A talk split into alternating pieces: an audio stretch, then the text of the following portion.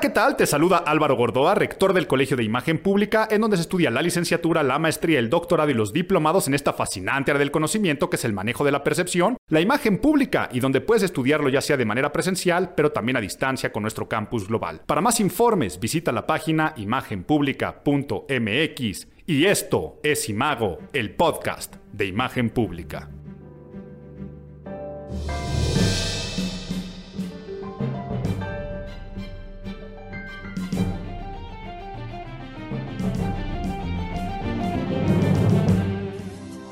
Quítate la máscara, ven a gozar, quítate la máscara, ven a bailar.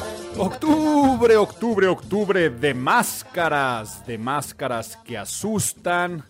Y no, no estoy refiriéndome al Halloween, que también en estas épocas donde se está subiendo el podcast, que se sube siempre a final de mes, pues también habrá algunos que ni máscara necesitan para asustar. Y a eso me refiero, quítate la máscara. Empezamos escuchando esta canción de Rigo Tobar. Y vaya, ¿eh? En los últimos podcasts, el de septiembre fue donde te agarró el temblor de, de Chicoche. A Chicoche también lo puse... Eh, ¿Cuál fue la declaración del presidente? Ah, dijo, uy, qué miedo, ¿no? En su momento y puso en una de las mañaneras a, a Chicoche. Y ahora con Rigo Tobar ya se está haciendo toda una tradición ponernos tan cumbiancheros al principio de Imago, el podcast de imagen pública, pero les decía, octubre de máscaras que asustan. Y no es ponernos la máscara, es que nos quitamos la máscara.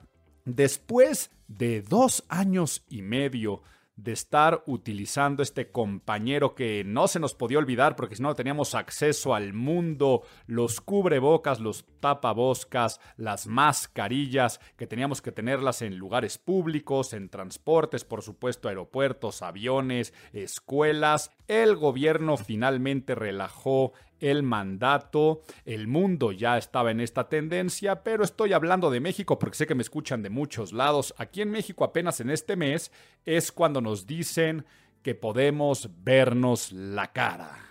Y me refiero a vernos la cara en este juego de palabras porque cuando te ven la cara hay decepciones y están existiendo decepciones de tipo estético.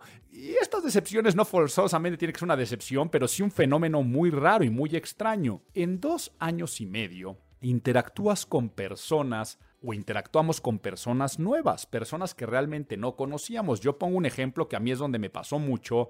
Estoy en un club y pues en este club hay personal y en rotación normal de personal de pues eh, meseros, este personal de asistencias, limpiezas, en recepción. Eh, es un club de golf, entonces ahí en eh, los propios caddies, vestidores, personas con las que interactuaba constantemente en el club, incluso con algunos socios nuevos, aunque los socios nuevos ahí te ponen siempre las fotografías, en las cuestiones de, ingreso. Les cuento todo esto porque hay con gente que he tenido mucha convivencia, mucha empatía, tenemos nuestros chistes locales y son personas que no les conocía la cara más que los ojos y la frente. Y ahora que se quitan los cubrebocas y los estoy empezando a ver desenmascarados, también se me desenmascara una realidad en mi cerebro que me hace un cortocircuito porque no me los imaginaba así al grado que me los hubiera encontrado yo por la calle algún día sin cubrebocas fuera del contexto de mi club y nunca hubiera dado con ellos y hubiera quedado como irrespetuoso, no me hubieran dicho, oye Álvaro, ¿cómo te va? y yo hubiera seguido de largo diciendo quién es esta persona que me saluda con tal familiaridad. Y me está pasando en el cerebro que ahora que estoy interactuando con ellos sin la mascarilla, siento que es un extraño, es una persona nueva, aunque llevaba más de dos años tal vez de salir a un campo de golf a caminar este, cuatro horas acompañadas de estas personas y estoy platicando con algunos amigos, conocidos, compañeros de trabajo y les están pasando cosas muy similares. Decepciones de tipo estético. Y voy a decir por qué a veces hay una decepción, porque seguramente haces el comentario de, ah, caray, pues me lo imaginaba más este guapetón, más guapetona, eh, qué raro está, está chistoso, chistosa en cuestiones de rostro. Y es que tenemos que entender aquí algunos conceptos relacionados con la estética. Eh, no estoy hablando del estilismo, estoy hablando tal cual de la filosofía o corriente filosófica que estudia o analiza las condiciones de lo bello. en donde en la naturaleza y después por lo tanto se lleva al arte y se lleva cualquier otro concepto de la experiencia estética. Y Álvaro, esto de el concepto de lo bello, pues es bastante relativo y subjetivo, ¿no? Lo que puede ser bello para algunos, tal vez para otros no lo es, pero mm, hay que entender el concepto de la media, el promedio y sobre todo lo que en belleza y en estética se conoce como proporción. A ver, no quiero aquí ponerme nerd, no, eh, no me echen de hecho la cortinilla porque traigo otro concepto para el vamos a ponernos nerds, pero ya en algún momento cuando presenté el libro del método Porte, explicaba yo eh, los términos de proporción que la propia naturaleza nos dio, la relación armónica entre las partes de un todo, y les conté, creo que hasta en la parte de abuelito, la historia de, de, Vitruvio, ¿no? Este arquitecto romano que puso las medidas de proporción que después Da Vinci retoma el famoso o la famosa ilustración del hombre de Vitruvio y que tiene esta relación matemática con este número sagrado llamado también número de Dios o número dorado, por eso áureo de la proporción áurea, y que hablaba de esta relación que va siendo escalada de forma proporcional y que en la, en la, naturaleza lo encuentras en todo aquello que consideras bello, siendo la naturaleza la gran diseñadora, lo puedes encontrar en las ramas de un árbol, en la concha de un caracol, yo qué sé, pero que mm, si tú empiezas a ver la proporción que hay en tu mano entre palmas y dedos, o después lo llevas a tu cara, lo llevas a tu torso, y empiezas a sacar estas medias que después se van acumulando y se van haciendo a tercios, empieza a generar lo que después en las corrientes del arte y de cualquier bellarte podemos hablar desde el rock matemático, ¿no? que se compone en base a la proporción áurea, pero en la arquitectura, en la escultura, y por supuesto en la pintura, pues Da Vinci, la propia Gioconda y todos sus cuadros están eh, diseñados, la última cena, en base a estas proporciones áureas. Pero dije que no voy a poner nerd y me estoy poniendo bastante nerd porque estoy hablando de lo mismo que ya he hablado en otros podcasts. Y bueno, eh, ya pasó más de un año que presenté el método Porte, ya está cumpliendo un año, pero regreso a lo que estamos hablando aquí el día de hoy. Al momento de tener un cubrebocas, nuestro cerebro, por psicología gestalt, que ahí sí me voy a poner nerd y es el concepto que voy a explicar para quien nunca lo haya, nunca haya escuchado este concepto de psicología gestalt, cuando falta la pieza de algo, de un rompecabezas, de algo que no estamos viendo incluso, o sea, si tú ves a una persona detrás de un murete, imagínate que una persona está atrás de un muro que le llega a la mitad. Tú ves un muro y luego la mitad del cuerpo, pues tu cerebro completa las piernas. Por experiencia previa, por memoria, sabes que no es un torso flotante. O sea, lo que sabes es que ahí debajo hay unas piernas y te imaginas unas piernas promedio. Te imaginas unas piernas proporcionadas en relación a ese torso que te dan esa altura. Incluso te imaginas un pantalón promedio. O sea, y tú me decías, Álvaro, ¿qué es un pantalón promedio? Lo primero que se te viene a la cabeza cuando tú piensas en pantalón, igual en zapatos promedio. Pero si viene vestido de una forma más casual con una t-shirt, al cerebro se te viene en ese complemento del rompecabezas que faltan, pues tal vez unos tenis. Y si la persona estaba vestida de traje, tal vez se te vienen unos zapatos eh, negros de, de agujeta. Si es mujer, se te vienen unos zapatos femeninos y tal vez en vez de un pantalón es posible que también se te pueda venir una falda u otra prenda. Lo vamos entendiendo. Por eso es que nuestro cerebro también eh, esa clásica broma que todos lo hemos hecho, chiste de papá, de que está un muro de ese tipo y empiezas a agacharte poco a poquito como si fueras bajando unas escaleras invisibles, tu cerebro completa el rompecabezas imaginándose que ahí hay unas escaleras y por eso un chiste muy bobo pero que siempre funciona a través de esto de gestalt. Entonces con el cubrebocas nos faltaba la nariz, nos faltaba la boca, nos faltaban los cachetes, nos faltaba el mentón y por lo tanto nuestro cerebro lo que hace es completar el rostro con lo que consideramos un rostro promedio y proporcionado. Muchos estudios, como los de Francis Galton, eh, indican que a los humanos no nos gustan los extremos en temas de estética por el desbalance que se generan. Entonces, no nos vamos ni a lo más grande ni nos vamos a lo más pequeño, no nos vamos a lo que está muy separado ni tampoco muy junto, sino empezamos a irnos a lo promedio y en el rostro una nariz promedio, una boca promedio, es una boca balanceada, proporcionada con el tamaño de la nariz, del mentón, con los cachetes, y todo esto hace que un rostro que está balanceado, proporcionado y el que fuera el promedio es más atractivo. Entonces, tú te vas a poner una nariz atractiva, no vas a poner una nariz más ancha, chata, aguileña, respingada, chueca, con un hueso salido, sino tú vas a poner una nariz normal, y vas a decir, Álvaro, en estética del rostro lo normal y promedio es lo bello, es lo balanceado y por lo tanto es lo estético y lo estético nos da la condición de lo bello. Entonces, sí, al ser armoniosas las proporciones en la parte de un todo del rostro, suelen hacerse rostros más bellos y por lo tanto te imaginabas a las personas mucho más guapas de lo que son con un cubrebocas.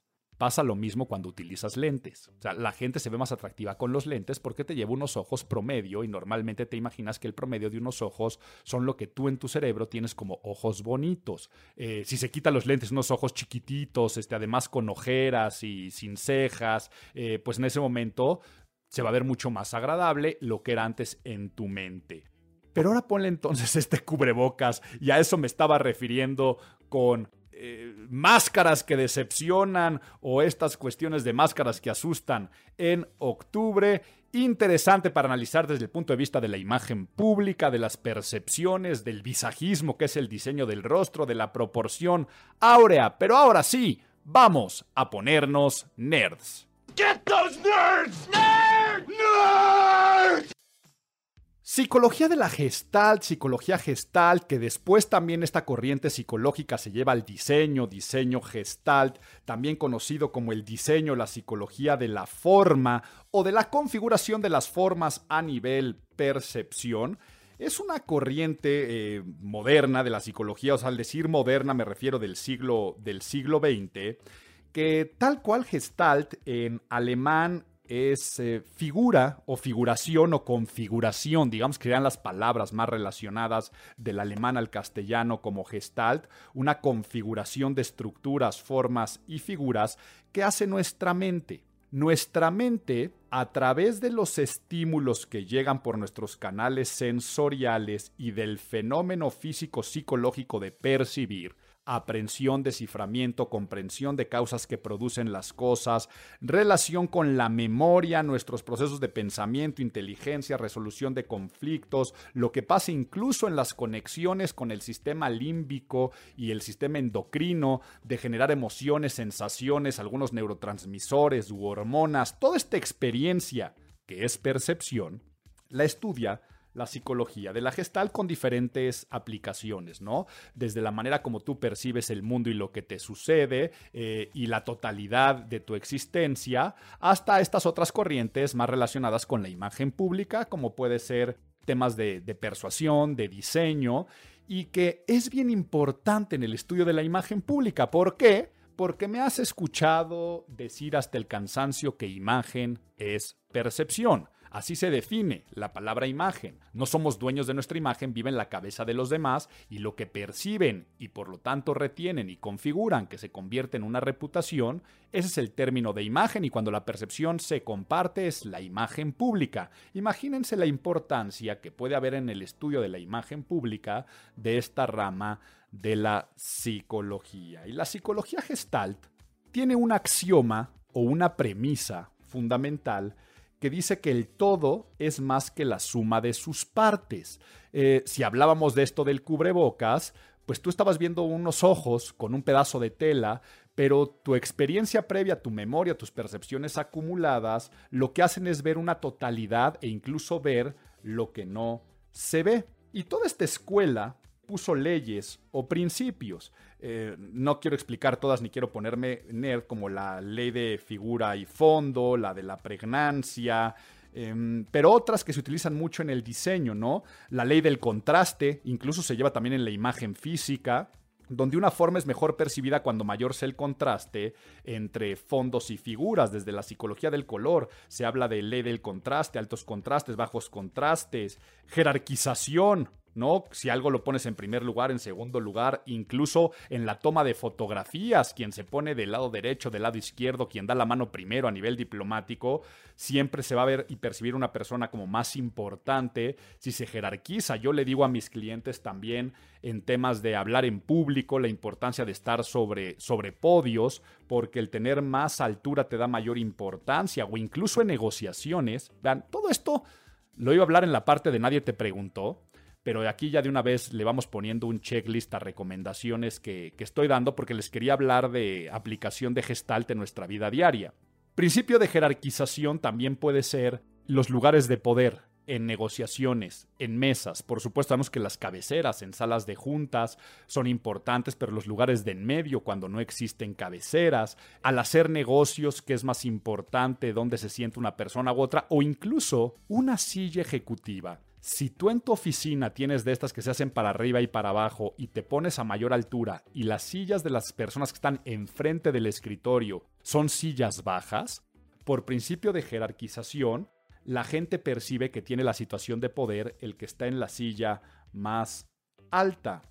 Por supuesto existen las leyes de la memoria, de la repetición, mientras más veas las cosas. Eh, por eso los candidatos, precandidatos, lo que quieren es tapizar de espectaculares junto con su fotografía eh, en la población por el elemento de recordación y memorización de que mientras más ves algo, más se repite. Esta la quería dejar al final porque es una, una que, que, me encanta, la ley del cierre, la dejo para explicar al final porque de ahí viene también un cuento que les quiero contar. Ley de continuidad, de proximidad, de simetrías, de similitudes, de movimientos comunes. Pero, por ejemplo, ¿cuál es la de la proximidad? Cuando tú pones a personas juntas o elementos juntos, se ven como parte de un todo que cuando los empiezas a separar. Si ustedes googlean eh, ley de la proximidad en Gestalt, pues te van a poner a muchos puntitos o circulitos, así como cuando jugabas Timbiriche y se van uniendo con líneas, en un solo bloque y tú puedes ver ahí un cuadrado. Si ya te lo separan un poquito más, ya ves tres líneas. Entonces, esto es la ley de la, de la proximidad. Pero hablemos de, la ley del el cierre que les estaba diciendo, que nos dice que una forma es mejor percibida cuando más cerrada sea y que si un contorno no está completamente cerrado, la mente tiende a cerrarlo. Este principio, que es de los más conocidos dentro de la Gestalt, ha hecho a mi parecer el diseño de los logotipos más interesantes eh, del mundo. De hecho, también esta ley de cierre, cierre y continuidad podrían ser de las dos unidas, es lo del fenómeno del cubrebocas. Tú estás viendo los ojos y no estás viendo el resto, el cerebro tiende a cerrar una continuidad y a imaginar y suponer lo que hay detrás. No quiero dejar de pasar otra recomendación en el tema de esta de la, ley de, cierres de continuidad, de líneas es lo que hacen, por ejemplo, las sombreras o una falda tableada. Una persona al ponerse hombreras, el cerebro imagina que ahí debajo la línea de los hombros y las clavículas es más amplia. Por eso es que se ensanchan los hombros o con una falda tableada podría pasar con las caderas. Pero hablaba de los logotipos porque, por ejemplo, si tú buscas el logotipo de FedEx, tal vez se te viene ahorita a la cabeza y mucha gente no lo ha percibido porque está diseñado en base a psicología gestalt y se me hace interesante y padrísimo porque en el logotipo de FedEx, en el hueco que se genera entre la letra E y la letra X, o sea, vamos a imaginarnos y visualízalo por si ahorita no puedes googlearlo, en el logo de FedEx, el hueco que queda entre la E y la X final con, digamos, las patitas, la, la de en medio y la de abajo de la E, y las diagonales de la X del lado izquierdo, ahí se hace una flecha, una flecha hacia la derecha, una flecha que no existe, pero se forma en nuestra mente en color blanco. Por lo tanto, una, una flecha hacia la derecha, también ahí lo que está generando es un punto de fuga que habla de las leyes de continuidad, que también es otra de las leyes de la Gestalt, que lo que da es una sensación de avance. Una flecha hacia la derecha siempre es avanzar hacia el frente y habla de la velocidad, celeridad de una empresa de mensajería y se me hace muy interesante y lo traigo también a colación porque este mes una de las empresas de materiales de construcción más importantes del mundo, Olsim, eh, Olsim también cambió su logotipo y cambió sus colores. Eran bastante agrestes o fuertes, pues se dedican a la construcción. Me imagino que su logotipo pasado, estoy inventando, pero yo creo que está inspirado en una revolvedora de cemento y el color rojo lo que comunica junto con el gris. En las épocas actuales, pues tal vez ya no era tan bienvenido. Y sí, sabemos que una constructora, cemento, concreto, desarrollo urbano es lo menos ecologista y sustentable del mundo. Entonces, hace un buen rediseño de su imagen institucional y utilizan la psicología de la gestalt de una forma muy interesante, además también de utilizar colores relacionados con la naturaleza como el azul y el verde. A ver si puedes googlear el nuevo logotipo de Olsim y te vas a dar cuenta que hace mucho no se diseñaba de una empresa tan grande un logotipo tan interesante, porque se inspiran en la banda de Moebius, en el símbolo del infinito, si bien Meta eh, de Facebook el año pasado también debutó, o fue este año, ya no me acuerdo, es una identidad gráfica que es una banda de Moebius y se ha utilizado muchísimas veces. La banda de Moebius lo que comunica es continuidad, un ciclo, un reciclaje, un elemento de permanencia que pues es totalmente opuesto a lo que hace en, eh, en Sim pero siempre la banda de Moebius está relacionado con la sustentabilidad. Van a psicología del color, del color verde en transición al color azul, los dos colores de la naturaleza, pero lo más interesante y que les quedó increíble es que a nivel psicología gestalt, los huecos de en medio de la banda de Moebius, del símbolo del infinito, forman una H. La H de Olsim pero que en realidad lo ves como una unidad, es un conjunto, cuando son dos elementos totalmente separados. O sea, en realidad son dos medios círculos con una cavidad en medio que al ponerlos en proximidad, recuerda esta cuestión de la gestalt, se termina siendo un solo elemento, pero además de utilizar el elemento de proximidad de la gestalt, se utiliza el del cierre porque el cerebro además genera una H que no existe y me encanta. O sea, cuando lo vi dije, wow, qué increíble. Empieza a convertirse en mis diseños que siempre pondré como referencia en ejemplo de inteligencia al diseñar. Y aquí es donde me va a venir el ego personal. Porque el diseño, más que personal institucional, aunque personal porque yo estuve involucrado en el proceso, el diseño del logotipo del Colegio de Imagen Pública también se basa en estos conceptos de elementos que no existen y hay una continuidad y en Gestalt existe también un cierre, pero quiero contártelo como historia, por lo tanto, sí, te cuento este cuento. ¿Me cuentas un cuento? Cuando se funda Imagen Pública y posteriormente el Colegio de Imagen Pública, por supuesto teníamos que tener una identidad gráfica, un logotipo, un símbolo que representara todo lo que hacemos, que la palabra que lo resume es la percepción, el fenómeno de la percepción. Entonces, claro que dijimos, tiene que estar basado en psicología de la gestalt, en principios de proximidad, de cierre, de continuidad y de tantas cosas que hace nuestro cerebro al momento de percibir. Por lo tanto, lo que hicimos fue cuatro elementos totalmente separados en lo individual, pero que al ponerlos en proximidad crean una nueva figura y esa figura con el cierre genera unas siglas y algunas formas. El tener cuatro elementos también venía por la cuestión mística de la unión del todo, ¿no? Los cuatro elementos, los cuatro puntos cardinales, la totalidad de los ejes, pero después se convierten en una unidad, haciendo como es la imagen pública, integral, holística, un nuevo elemento. Pero el elemento que hace nuestra mente, el cierre que hace nuestra mente en un solo elemento, a su vez son las siglas C y P. SIP de colegio de imagen pública, pero sobre todo de la profesión, consultor en imagen pública.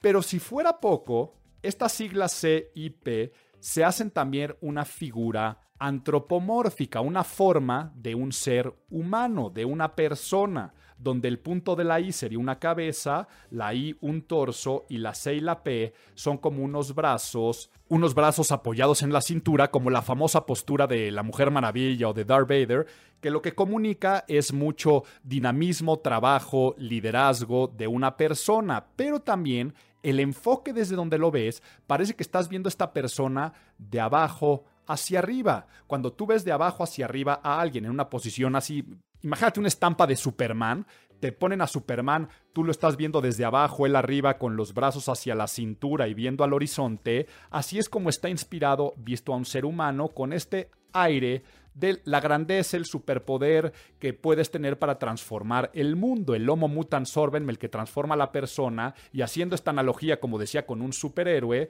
que viene a generar esta salvación, esta admiración en torno a la necesidad primaria de ser bien percibidos, pero también se convierte en algo aspiracional y en algo con miras a un futuro donde ayudamos a los demás a ser mejores, a tener más y habla esta pose también de trascendencia. Ese fue el diseño que quisimos hacer y tú juzgarás ahí, googlea imagen pública, colegio imagen pública, logo de imagen pública. De hecho, si pones en Google imagen pública y pones imágenes, aparece nuestro logotipo como de los principales resultados en imágenes. Y ahora date cuenta cómo son cuatro elementos que por sí solos no son nada, pero cuando se ponen próximos se convierte en una figura que el cerebro le da una continuidad de C y P y cómo estás viendo de lejos a una persona en éxito y en desarrollo, que habla tanto del consultor, pero también habla de los clientes. Y como nuestra siguiente sección era la de tips y recomendaciones de Nadie te preguntó y les iba a decir cómo llevar la psicología de la gestalt a nuestra vida diaria, pero ya lo dije, solamente voy a pedir que me pongan mi cortinilla para no extrañar a la ranita de Nadie te preguntó. Y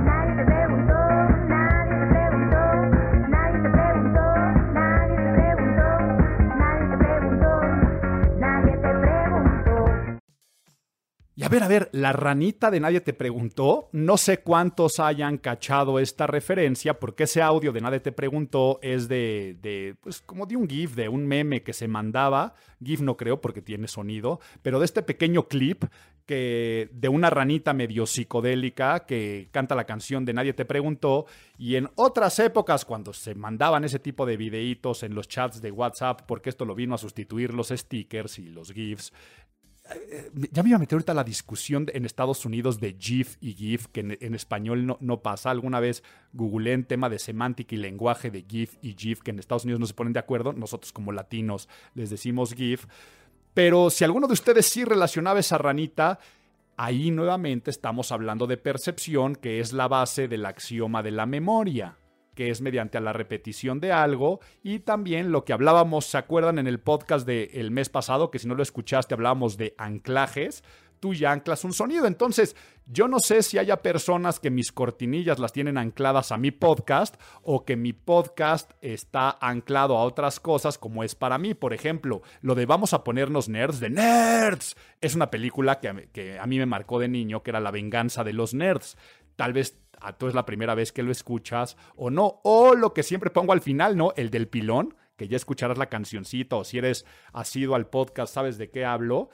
Tienes que tener cierta edad, tienes que tener arriba de 40, 45 años, 40 vamos a dejarlo, para que tú puedas tener esa memoria, esa huella, esa impronta y ese anclaje de qué eran los pilones y esa campaña que sucedió alguna vez en México. Pero bueno, quería escuchar a mi ranita porque utilizar la psicología de la gestalt en nuestra vida diaria, tanto para el diseño como para cuestiones hasta de terapia psicológica, pero también para estas situaciones de poder, de pertenencia, de permanencia, el dime con quién andas y te diré quién eres, es parte del principio de, la gestalt.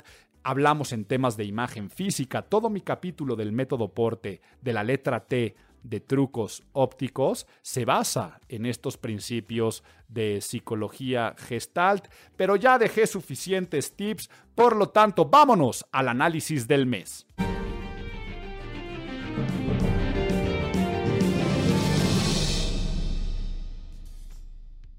Pues yo pensaba que Kanye West y Andrés Manuel López Obrador eran similares en una cosa. Yo pensaba que Kanye y AMLO, los dos eran de teflón. ¿A qué me refiero con decir un presidente, un artista de teflón, una imagen pública de teflón? Es una expresión que utilizo para estas imágenes públicas que todo se les resbala, ¿no? Que pareciera que tienen permiso a declarar cualquier cosa, dar cualquier este, traspié, eh, incluso ser políticamente incorrectos, incendiarios, ser incoherentes a lo que tendría que ser, ejemplo, la figura de un presidente o la figura de un, de un artista que tiene una plataforma de poder y que al contrario, mientras más eh, ponías a prueba ese teflón, eh, se le daba una nueva capa y el teflón se hacía más grande y las cosas se seguían resbalando todavía más y mucho más. Y también lo analicé en su momento con Boris Johnson, ¿no? Que a Boris Johnson se le acabó el teflón el día que pidió perdón y que dijo disculpas y que aceptó un error. En ese momento, una bala penetró en el blindaje y se descarapeló el teflón e hizo que cambiara la imagen de Boris Johnson y que tuviera que pedir la renuncia, que por cierto, vaya líos de cambios de primer ministro y qué interesante la llegada de Rishi Sunak como primer ministro, ¿no? El más joven que llega a ese puesto, 42 años. También esta cuestión eh, de, ascendencia eh, india, pero es un billonario, putribillonario, para decirlo de alguna otra forma, casada con una putri, putri, putri millonaria, o sea, más rica ella, ella que él pero que puede ser bien interesante a la percepción de Gran Bretaña, porque por un lado él sí es pro independencia, Brexit fue de los que lo apoyó, pero por el otro lado puede tener buenas ligas con los conservadores y puede a su vez eh, apoyar e impulsar la economía, no tiene ningún rastro de corruptelas, que eh, ahora en Gran Bretaña es algo que les importa muchísimo por los casos tan sonados que, que hubo últimamente es joven, es, atractivo, se, viste bien, de una forma muy pulcra, y nos va a dar mucho que analizar, pero no me pierdo porque estaba con AMLO. Kanye, ¿y cuál es la diferencia?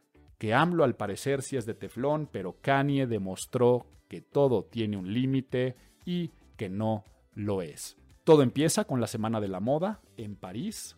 Ya traía sus desplantes, de ahí sus pleitos en eh, redes sociales con Kim Kardashian y ventilando todo este tipo de cosas, pero eh, lo que empezó a llenar el vaso que finalmente se derramó fue salir con esta playera de Wild este, Lives Matter, haciendo esta paradoja de el movimiento, de la importancia de las vidas negras y él siendo una de las principales figuras o más relevantes de la comunidad, no se toma como sarcasmo, sino se toma como falta de respeto, em, de racismo incluso.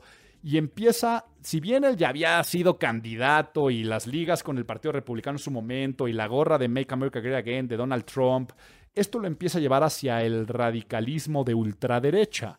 Y ese radicalismo de ultraderecha relacionado con el racismo, pues cuando se pone en este podcast y en estos medios con estos rants antisemitas, cuando hace estos comentarios tan fuertes y desagradables hacia la comunidad judía, es donde ya de plano eh, no hay teflón que se resista y por supuesto empiezan a cortar ligas, Valenciaga y cuantas, Adidas, mientras estoy grabando esto, Adidas está viendo qué va a pasar con los Yeezys, si rompe o no rompe ligas con, con Kanye, por supuesto expulsado de todas las redes sociales. Ya salió al más estilo Trump a decir que va a comprar y poner su propia red social y entonces podemos estar viendo el declive de una persona hacia la infamia total. O sea, Kanye, yo creo que se llena la cuestión de famoso aunque de estos que son imágenes esquizofrénicas, ¿no? Que amas u odias, pero que respetas por su arte, por su producción musical, uno de los grandes genios musicales de, de estos tiempos, pero hoy sí ya cae en la infamia. Es famoso no por su música, sino es famoso por estas tonterías, estupideces, cosas tan desagradables. Y entonces podemos estar viendo la caída de uno de los personajes más importantes de las últimas décadas. Puede ser, pero la imagen pública es dinámica. Ya veremos si esto le pasa al final un teflón o si de plano se descarapela y cae en desgracia porque ya le está costando lo que más le importa a él, que es el dinero. Y entonces vamos a ver en qué termina la historia. Pero con el caso de Andrés Manuel, este mes es un mes que refuerza el teflón. ¿A qué me refiero con esto? No creo que ningún otro país del mundo, un escándalo de hackeo como el de Guacamaya, con todo lo que está saliendo, lo que está viralizándose y visualizándose, las pruebas, los errores impulsando la militarización de un país, mientras salen también todas estas noticias de un descontrol y una ingobernanza en las que está, pero se le junta la publicación del libro El Rey del Cash, que en cualquier otro país hubiera sido un escandalazazazazo. En este país incluso en este mes se exonera a Pío este, López Obrador de, con esos videos recibiendo esa millonada en efectivo, pues ya un juez dictamina que no, pues que ahí no hay delito alguno, que todo eso es normal y es natural. Entonces, es sorprendente. Y aquí no estoy diciendo ni bueno ni malo, nada más estoy diciendo sorprendente. Saben que aquí yo soy muy político, pero apartidista y que analizo en temas de imagen pública. Es sorprendente el fenómeno de que no baja ni un punto en popularidad en las encuestas, en preferencia y en lo que se quiere para las próximas elecciones, que si sabemos que si este domingo o el día de hoy que estás escuchando esto, bueno, no, si lo escuchas dentro de dos años, cambió el mundo. Si lo escuchas hoy, último día de octubre, o si te pones a último día de octubre del año 2022, pues no, no, habría forma, ¿no? Que le quitaran las elecciones a Morena y a la persona que pusieran en el poder. Y aquí me ligo con algo también muy sorprendente de cambio de percepciones y awareness o nivel de conocimiento que ha habido en uno de los personajes políticos de este país, el secretario de Gobernación Audán Augusto López, que siempre fue una persona más eh, con bajos niveles de conocimiento, más reservada, desde Bucareli tendría que estar pues, administrando y gestionando una persona sin aspavientos, eh, muy diplomática, un gran negociador, y se nos sale ahora de el corral de la percepción de un secretario de gobernación y se empieza a ser conocido también por algo que alguien podía conocer como disparates, ¿no? Empieza a hacer declaraciones muy incendiarias, este, eh, incluso separatistas de la gente del sur a los del norte y a los del norte del país les empieza a decir eh, una serie de adjetivos calificativos, eh, reprobatorios y, y muchos otros desplantes y declaraciones muy similares a las que haría Andrés Manuel López Obrador. Por lo tanto, ¿te acuerdas de la gestalt? Proximidad, semejanza, dirección común, algunos principios de dime cómo eres o dime con quién andas y te diré quién eres. Y sobre todo, el mecanismo psicológico de proyección y mimetismo de soy igual que líder, soy igual que el presidente. Y si a ti te gusta ese tipo de cosas, yo represento por proximidad y semejanza una continuidad. Por lo tanto, a nivel de imagen pública, bien por él. Ok, sabemos que a nivel gobierno lo que importa o lo que debería importar es la gobernanza, los resultados, pero a nivel elecciones y proselitismo, lo que importa es el conocimiento y buena percepción y bien por él digo porque le está funcionando, ¿no? Si bien yo te lo digo hoy, octubre del 2022, él no va a ser el candidato. Él finalmente es ahí una especie de bisagra que al final terminará apoyando ya sea a Claudia o a Marcelo y es un poco más un celo o un castigo del presidente contra Monreal, ponerlo a él como corcholata y no al otro, si bien es esta parte más simbólica de lo que está pasando, sí se está convirtiendo en un eje de imagen pública del actual gobierno y no lo era. Y ya que dije la palabra awareness, cierro con lo que están haciendo estos pseudoactivistas de ecología en el mundo que ya lo empezaron primero atentando contra Van Gogh, ¿no? Ahí en, Londres, en el Museo contra los Girasoles, aventando sopa de tomate, pero que en este mes le avientan puré de papa a Monet, ¿no? A otro, a otro impresionista. Y creo que estos mismos activistas le aventaron un pastelazo en el Museo de Madame Trousseau a la figura de cera de, de, Carlos III. Eso lo voy a dejar afuera porque ahí sí el símbolo de la monarquía británica y de Carlos III podría haber algo, aunque Carlos III eh, el príncipe Carlos, ahora rey, siempre dentro de su agenda ha tenido la parte ecológica y la agenda verde. No sé por qué atentar contra, contra él. Podría ser como un símbolo de la monarquía, pero no de la mala conciencia social o el cambio climático. Si alguien ha hecho esfuerzos en este mundo por el cambio climático, es el rey Carlos. Pero no me pierdo. Vamos a ver el sinsentido, o más bien la clase de cómo no hacer activismo 1.0 o el ABC de cómo no lograr empatía a tu causa es lo que están haciendo estas personas que me sorprende que no tengan tres dedos de frente para darse cuenta que sí están logrando awareness. ¿Qué es awareness? Captar la atención. ¡Ey, voltenme a ver! Sí, ha sido portada de todos los periódicos, imágenes que se viralizan y te has enterado de este tipo de cosas. Qué bueno, eso es el awareness, por eso las manifestaciones siempre traen estos toques eh, que a veces pueden ser radicales, pero a veces pueden ser chuscos o hasta morbosos. O sea, morbosos me refiero a en vez de salir a manifestarnos, salimos a manifestarnos encuerados y de esa forma este, tenemos más awareness, ¿no? O los de PETA, que hacen mucho esta cuestión de montajes, performance, vamos a vestirnos de toros eh, y llenos de sangre y vamos a tirarnos, pues eso es lo que genera el awareness y qué bueno. Entonces, el awareness, check. Perfecto, chamaquitas, y hablo en femenino porque son eh, mujeres las que aparecen en fotografías. Ya, perfecto, entendiste lo del awareness al hacer activismo, pero ahora tienes que entender la otra palabra que se llama engagement. Y el engagement de enganchar es cómo ganar adeptos a tu causa a través de la simpatía, que simpaticen con tu causa. Por lo tanto, tienes que caer bien para que la gente diga, qué bueno que me puse atención a esto porque es un tema importante y ahora yo tengo que hacer algo por esta causa. Eso es el engagement, es, es ganar un adepto a lo que estás haciendo. Y entonces ahora vayamos a algunas conclusiones de este activismo que están haciendo. ¿Qué tiene que ver Van Gogh, Monet, los impresionistas con el cambio climático? A ver, Tal vez ustedes no sabían, pero creo que eh, Van Gogh era CEO de Shell, además de ser pintor, o al parecer este Monet fue el fundador de, de Monsanto y genera agroquímicos y es de los principales impulsores de los transgénicos. Este, no, señores, no tiene nada que ver, porque además, ¿de qué se trata el impresionismo?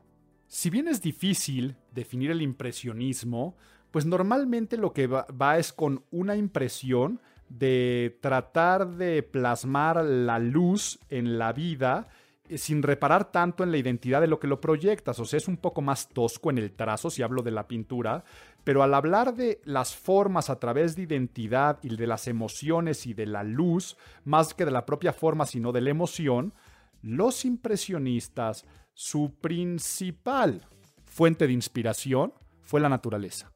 Vean cuántos paisajes, o sea, si tú pones Monet y ves sus cuadros más importantes, son paisajes, parques, atardeceres, lagos, lagunas, y aparecen personas, están en, en, eventos muy bucólicos del campo, haciendo picnics, cuidando la naturaleza. Si tú piensas en Van Gogh, los principales cuadros también que te vienen a la cabeza son flores, es naturaleza, eh, son frutas, eh, y así en general, el impresionismo que buscaba esta belleza o sublimación de la belleza en la luz de la vida y no tanto en la forma, eran naturalistas, a más no poder.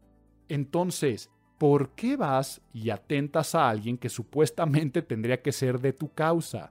Además, la gente tiene un aprecio por las obras de arte y consideran a ellos verdaderos artistas y además saben que es algo extremadamente valioso y no es un símbolo que la gente quiera atacar, es un símbolo que la gente quiere visitar y que quiere admirar y que quiere recordar a perpetuidad, pero por si fuera poco lo hacen desperdiciando comida y aventando alimentos. Ahí te va sopa de tomate, ahí te va puré de papa, cuando lo que quieres tú es un poco más de conciencia social y ecológica y andas desperdiciando alimentos. Ay, gracias por darnos esta lección de cómo no hacer activismo. Y de esto se trató un poquito, porque si me pongo a hablar de todo lo que ha salido con el Guacamaya Leaks y de todas estas cuestiones que estamos viviendo en México, no analizo imagen pública, sino estaríamos hablando de este sinsentido del teflón, que el día que Andrés Manuel López Obrador acepte un error o pida perdón, ese día pasa lo de Boris Johnson. Pero mientras siga de esta forma, pues vaya, hay muchos ejemplos de la psicología de la Gestalt hasta me voy a poner creativo aquí, ustedes no se preocupen, ustedes no tienen que hacer tarea, le voy a dejar a mis alumnos de maestría o incluso a nivel doctoral que alguien haga un paper académico de la psicología gestal en estrategia hacia el actual gobierno federal en temas de imagen pública. Si algún día se realiza y se realiza bien por parte de algún alumno, vamos a analizarlo en este podcast, pero qué bueno que nos dan pilón. Que vuelva, que vuelva el pilón. Que vuelva, que vuelva el pilón. El gusto gratuito, el detalle bonito, la costumbre que alegra el corazón. Yo hoy les traigo dos pilones, uno literario y otro musical. El literario siempre, o más bien no siempre, muchas veces pongo como referencia por sus opiniones a Yuval Noah Harari, porque en su momento cuando leí el libro Sapiens, pues me, interesó muchísimo, ¿no? Y me gustó su manera de, pensar, su manera de reflexionar, de ver al mundo. Y si lo sigues en sus redes sociales, se me hace siempre muy interesante las opiniones de los foros a donde se sube. Pero ¿cuál es el pilón que les traigo? Sapiens acaba de sacar, o más bien, Harari, su editorial, acaba de sacar una historia gráfica de Sapiens, o sea, el cómic, la novela gráfica un poco infantil en el lenguaje, en los ejemplos que va poniendo. De hecho, en el segundo, en la segunda entrega, porque saben cómo está la parte de Sapiens diseñada, esta también. En la segunda entrega hasta por ahí hay un personajito de ficción como un superhéroe que va viajando en el tiempo. Pero lo que quiero recomendar es que es un gran libro para regalarle a tal vez no niños, pero sí twins, ¿no? O sea, preadolescentes y adolescentes, pero también a todas aquellas personas que no leen y que tampoco se, se echarían un audiolibro tan denso como puede ser Sapiens. Regala cultura y regala interés y curiosidad. Yo ya lo he repetido durante este mes de a gente que quiero y aprecio en esa edad. Dejárselos, ¿no? Porque ni siquiera te lo regalo para que, si no se los dejo cerca, y le empiezan a dar una ojeada y les encanta y se empiezan a interesar y después te platican de lo que está eh, generando y se me hace que es una gran semilla de cultura general que puedes darle a, a los infantes, a los adolescentes, a los jóvenes. Sapiens, una historia gráfica de Yuval Noah Harari te deja de forma muy resumida los conceptos importantes de este gran, gran, gran texto. Y el segundo pilón a ver, vamos a escuchar.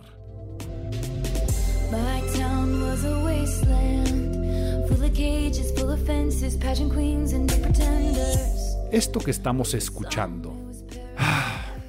A ver, ya una vez puse a uno de sus discos en primero o en segundo lugar de mi conteo y nunca me lo imaginé. Y hoy estoy convencido de que estamos escuchando a la mejor compositora o al mejor compositor en general vivo, contemporáneo.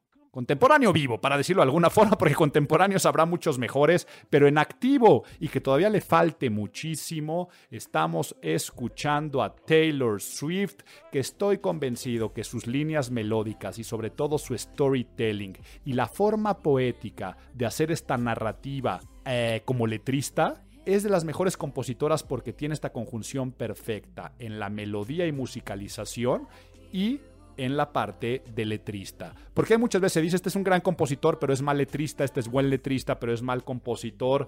Taylor Swift es a nivel genialidad, es una genio de la composición y una de las letristas más interesantes, al grado de que este nuevo disco que presentó este mes, el Midnights, el simple hecho de leer las letras sin la música es como leerte un pequeño libro de, de poesía bien interesante lo que puede evocar con las palabras, eh, todas las figuras retóricas y tropos que utiliza en su narrativa, extremadamente interesante. Pero por si fuera poco, el disco está producido por el que tal vez, ahí no digo sin duda, el que tal vez es el productor musical más importante. Y si bien es el más importante, sí, sin duda, y sí, sí digo sin duda, el más hot del momento Jack Antonoff, que sabemos que es líder de la banda Bleachers, pero ha producido genialidades para Lana del Rey, para Lord, para San Vincent,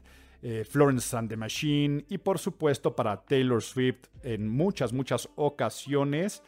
Y ¿Qué es lo que me gusta además de todo este disco? Es un disco conceptual, trae toda esta historia de cómo lo concibió en estas noches de insomnio y trae todo un storytelling. Fue un lanzamiento muy interesante. Se convierte en el disco más streameado, más rápido y rompiendo récords para, para Spotify, pero no es esa parte, sino estoy hablando de toda la parte musical yo cuando puse en mi lista del 2020 a su disco Folklore como uno de los favoritos, es por esta parte muy desnuda de producción, llevándolo hacia el folk, donde podías ver el verdadero talento de Taylor Swift, donde no le metía tanto la cuestión pop, ¿no? Popera. De finalmente pues, su concepción artística y concepto artístico es una figura pop. En este disco llega un punto medio, y el punto medio es no se va al folk folk tan desnudo, del el folclore, pero se va a un pop muy inteligente, de mucho recurso de consola a nivel producción. Entonces le va a encantar a la gente que le gusta el pop, le va a encantar a la gente que le gusta el indie. O sea, tiene una producción bastante indie alternativa, pero también a la gente que le gusta lo más folk, lo más calmadito, lo más desnudo. Y tiene esta gran conjunción que para los amantes de la música, con unos buenos audífonos, todos estos caramelitos de producción que Jack Antonoff nos da, aunado a las líricas y melodías y, y el storytelling en general de lo que está hablando, disfruten mucho este disco. Quítense los que son más rockeros, alternativos, indies, los prejuicios de etiquetas por ser Taylor Swift y verdaderos melómanos saben de lo que estoy hablando. La mejor compositora viva saca disco y por eso les dejé este pilón. Se nos acaba el podcast, pero también se nos acaba el año noviembre, último mes del podcast y de la serie. Oye Álvaro, pero también hay en diciembre. Sí, pero en diciembre recuerden que siempre es mi regalo, mi apapacho, que es mi podcast con mis discos y canciones del año. Qué rápido se está pasando, pero todavía te quedan dos meses para cumplir propósitos, promesas y sobre todo para saber que la imagen pública te ayuda a ser mejor, a tener más. Visita la página imagenpublica.mx, encuentras todos los estudios del Colegio de Imagen Pública. Mi nombre es Álvaro Gordoa y nos escuchamos el próximo mes.